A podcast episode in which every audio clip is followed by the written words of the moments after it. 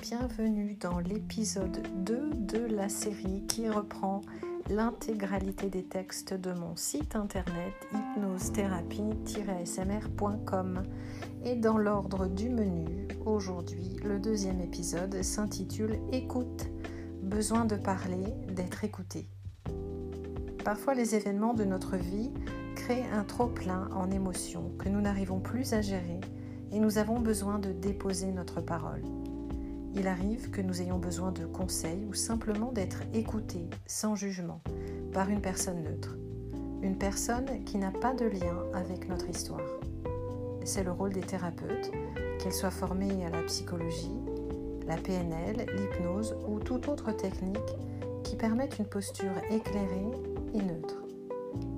Un bon thérapeute ne juge pas et n'interfère pas dans l'histoire de la personne qui vient le consulter. Son rôle n'est pas non plus de donner son avis personnel, qui peut être impacté par son histoire personnelle. La PNL est une technique rationnelle qui privilégie l'écoute active et la reformulation avec les mots employés par la personne. Cela permet de prendre du recul sur l'histoire vécue et celle que se raconte la personne.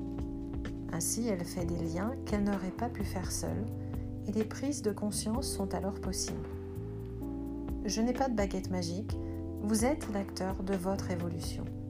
Je suis là pour vous accompagner, vous écouter sans jugement et vous aider à faire des liens dans votre histoire. Bien sûr, j'utilise simultanément tous mes outils.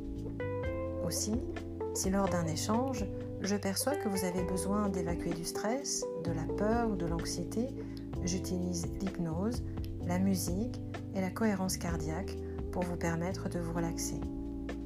Il n'y a pas de cloisonnement entre tous mes outils, si ce n'est pour des demandes très spécifiques.